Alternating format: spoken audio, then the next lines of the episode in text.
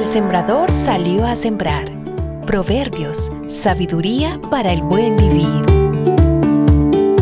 A veces sentimos que la violencia que nos rodea hoy en día va en aumento.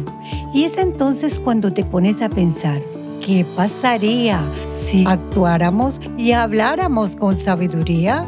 Creo que según nuestra actitud puede producir una gran diferencia. El Señor en el libro de Proverbios nos enseña grandes principios para esto. En Proverbios 15.1 dice así, la respuesta amable calma el enojo, la respuesta violenta la excita más. Otra versión dice, la respuesta amable calma los ánimos, pero la respuesta áspera calma el enojo. Cuando hoy en día vivimos alrededor de territorios hostiles, nos llenamos de rabia, de desánimo, pero si aprendemos a vivir según las enseñanzas de Proverbios y escuchar la dirección de Dios a través de sus mensajes, ¿trataríamos de prender el fuego o trataríamos de calmar nuestro sentir cuando pasamos por alguna dificultad? El proverbio 15.8 en la versión de la Biblia, la palabra de Dios para todos, se nos dice, el Señor detesta las ofrendas de los perversos, pero le agrada las oraciones del justo.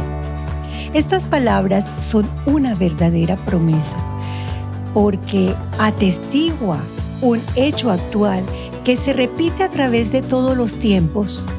Dios se goza de las oraciones de los hombres rectos y las llama su gozo. La rectitud ha de ser nuestro primordial anhelo. Mantente íntegro, sin declinar ni a la izquierda ni a la derecha. No procedas torcidamente, no cedas al mal. Antes al contrario, haz tus cosas con la más estricta sinceridad, porque si conoces la sabiduría del buen vivir, no quedas a merced de tus propios engaños. Si seguimos caminos torcidos, veremos que no será posible orar, y si fingimos hacerlo, no serán ensanchadas nuestras oraciones. Obremos con rectitud y sigamos la voluntad revelada por Dios. En este caso, oremos mucho con fe. El Señor nos presenta en Proverbios la buena y recta manera de vivir y también nos presenta sobradas razones para orar y debemos darle gracias porque así es. Dichoso es el que oye y retiene la semilla.